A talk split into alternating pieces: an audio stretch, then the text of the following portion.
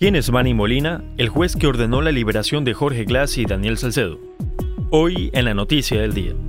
El 5 de agosto, el juez Bani Rubén Molina Barresueta concedió el recurso de habeas corpus a Cristian Araujo, medida que fue extendida también al ex vicepresidente Jorge Glass y Daniel Salcedo, quienes tienen una sentencia por casos de corrupción y que no habían solicitado dicha acción legal. El Consejo de la Judicatura se pronunció sobre el hecho y explicó que el juez de la Unidad de Garantías Penitenciarias de Puerto Viejo en Manabí actuó sin jurisdicción ya que él tiene un llamado juicio. Es por ello que el organismo presentó una denuncia en contra de Molina por usurpación de funciones. En el sistema automático de Trámite Judicial Ecuatoriano, consta que Molina tiene dos procesos penales en su contra por los delitos de asociación ilícita y prevaricato. Respecto a las medidas concedidas por Molina, el presidente Guillermo Lazo aseguró que su gobierno no permitirá la corrupción. Las instituciones del Estado ecuatoriano interpondrán los recursos legales correspondientes y no tomarán ninguna decisión de excarcelación, dice su comunicado. Recuerde que para más información puede visitar tctelevisión.com. Reportó para ustedes Fabricio Pareja.